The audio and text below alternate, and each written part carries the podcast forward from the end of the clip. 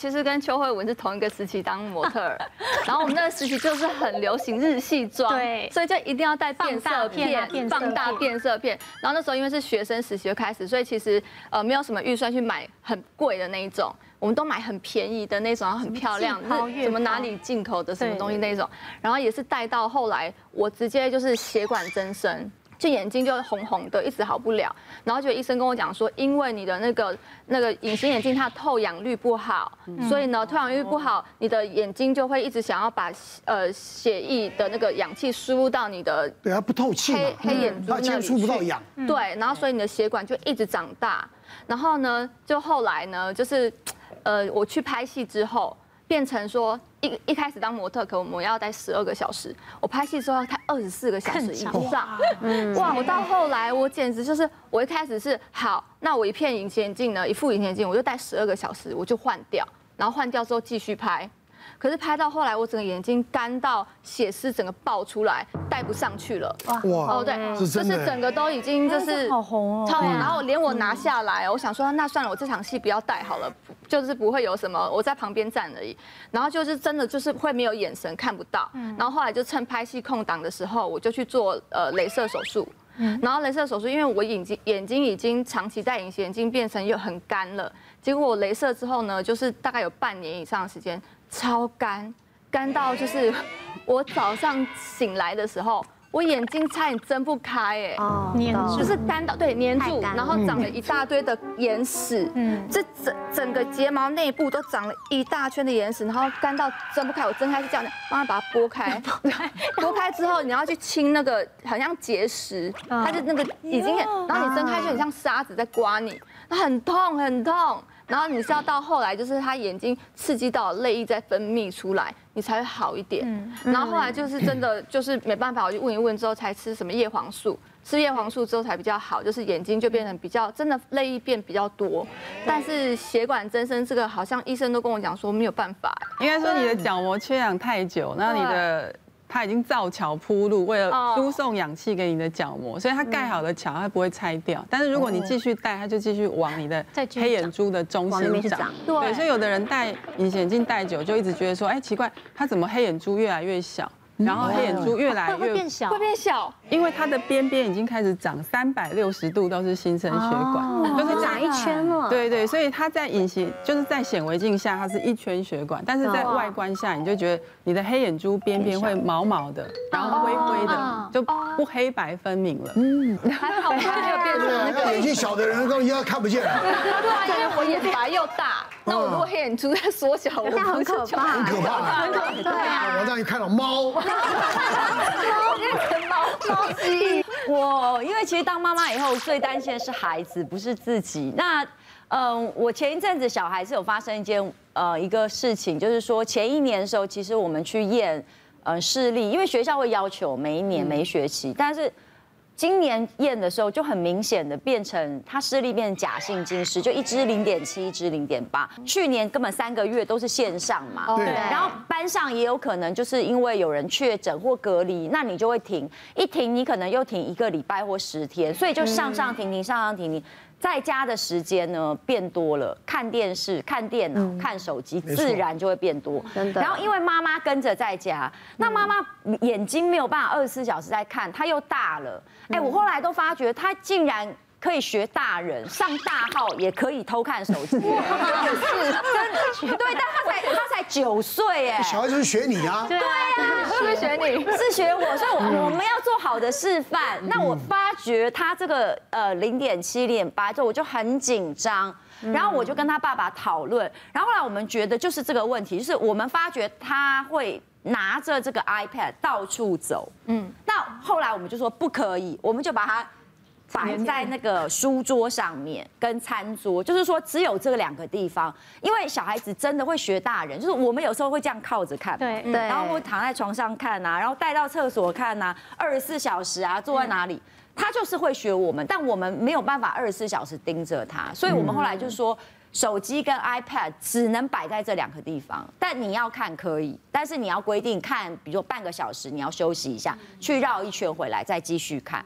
哎，可是这样经过两个月，然后我再带去复诊，它就恢复到一点零。哦，那它就真的是一个手机的症候群。其实宇文现在说的就是现在家长的心声。你知道我们那个妈妈团里头啊，就有家长分享，他就是说他女儿因为呃开学的时候才刚去检查是零点八假性，然后医生就说，哎，那你要不要点个眼药水哈，压一下。就后来因为最近我们大家都不是放假，不是放假就是回家上课，回家上课你根本不知道小孩朋友到底是真真的在上课还是在偷看别的，或是他放假以后，然后呃回来上课以后他又会玩 Switch，你知道吗？因为运动对不对？也是一样是用三 C 电视类的东西，所以他就再回去检查后，因为他后来发现他们一样玩 Switch，但是他就越越玩越近，越玩越近，你知道吗？因为他看不到，所以他看不到那些动作画面，所以他妈就觉得怪了，就决定带他回去诊所里头，想说给眼科医生看。就这次医生就跟他说：“哇，你这次已经快速迅速掉到零点三，你已经来不及，就是我帮你用眼药水。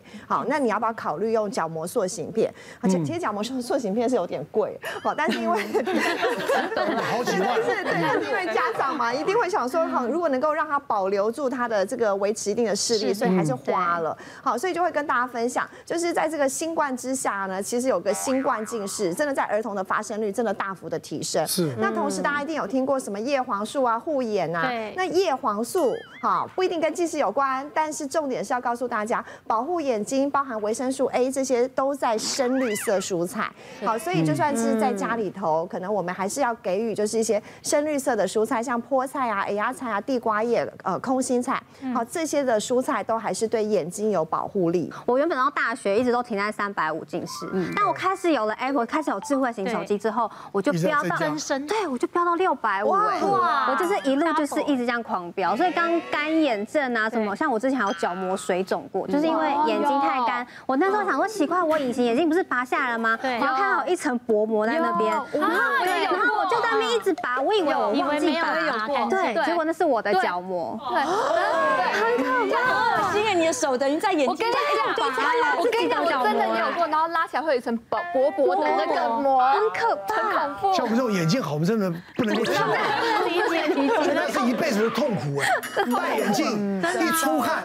一戴口罩，全部都是雾的，对不对？戴隐形眼镜，然后又又又又又干涉发炎，什么等等一大堆。对，所以我们说眼睛要不好啊，它真的是。所以要好好爱护眼睛，真的，真的啊。来，我们再再来看看接下来有哪些的状况。大家除了关心病毒，也会关心说，哎，哪里的细菌比较多？我考考大家哈，对面的来宾，来哪哪些地哪一个地方它的细菌含量最高？哈，一牙刷架。二抹布，哎，三我们那个菜单砧板，第四水龙头，家里面的这个家里面的哦，好，不是说学校，学校一定是什么抹布啊或水龙头最脏嘛？哎，在家里面的哦，对不对？家里面选好选一，一二三都有，都有，都有。来，你你选什么？你选什么？我想选四，选四，你选四都有。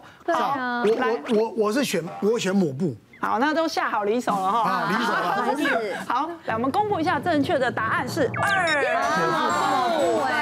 哎，没有错，真的是。我们先讲解一下哦，其实抹布的话，很多人就是厨房那个抹布，擦桌子、擦厨房，然后洗碗，全部都用那一条。那其实细菌要滋生，它需要很潮湿的一个环境，所以抹布什么水分非常的多。然后还有一个东西也很脏，就是我们洗碗的那个海绵。对，只要水分一多，你会发现味道很重，然后是不是拿起来黏黏油油咻咻，那个都是细菌在增生。那一般来讲，像什么沙门氏菌啊、李斯特菌啊、大肠杆菌啊，通通都有。然后我们用那个洗碗。然后我们在擦桌子，然后再吃。对，那其实真正标准的话，在一些那个日系的那种呃烹饪教学，他们是要用三条抹布。哎，抹布如果说真的你比较要稍微消毒的话，其实还可以练习煮抹布，就是有一些对对，叫你用热水去把它煮沸这样子哈。但是那个锅子可能就专门煮抹布用啦，好要记。那医生如果用漂白水的 也可以，漂白水，小苏打粉可以，呃，漂白水或者小苏打都可以，但是其实高温杀菌是最快，定期大概一两个礼拜，你就是。定期的去把那个抹布煮一煮，然后消毒。当然太旧还是要把它汰换掉。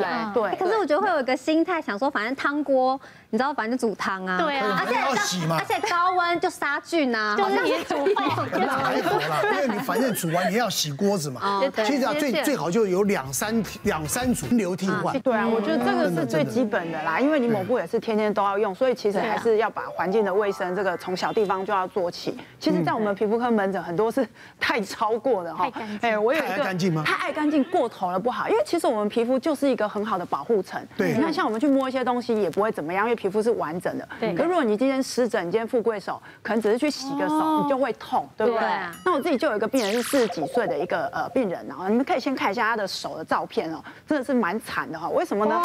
这个非常的严重，这根本就不是四十岁的手，根本没有油脂啊。他整个皮都在掉，掉的非常的严重。那为什么这么厉害呢？我们通常看到这种手就知道，这一定是浣熊啊，哦，就是浣熊类型的这个呃个性。原来就是他的家人，哦，就他爷爷，因为之前第一波染疫就过世了，所以他觉得说疫情之下他要很认真洗手。好，那就是他就是人家可能洗手，我们就是唱生日快乐歌两次嘛，就是顶多唱个四十秒，两次就洗完了。那我们就问他说，那你洗多久哈？就洗给我们看，洗五分钟。哇，怎么洗？我们这个如果说是医生都知道，我们那个开刀房啊，因为医生要帮病人开刀前，我们会拿刷子刷手，对，然后会刷的很干净，就是正面、背面，然后手缝，然后还要这样搓，然后那个刷子要拿来刷手指头。他就比照办理，他好像要去帮人家开刀一样，每天都这样洗，然后一直搓，一直。搓一直搓，搓得很干净，然后一次不够，然后一直搓就说他这里都洗到喽，他这里都会洗到，就非常标准，每天都好像帮人家开很多台刀这样子。然后我就跟他说，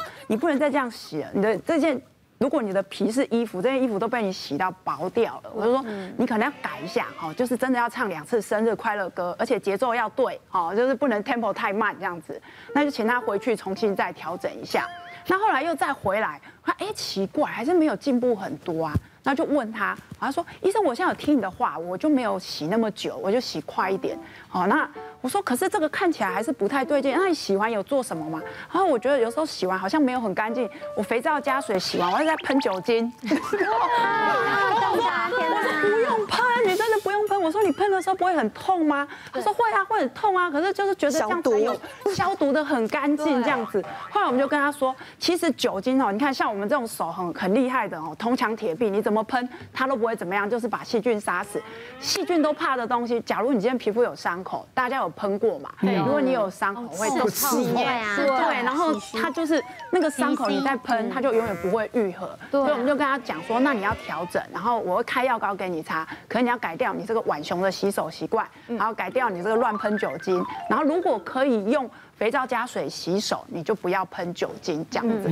别忘了订阅我们 YouTube 频道，并按下小铃铛，收看我们最新的影片。想要看更多精彩内容，快点选旁边的影片哦。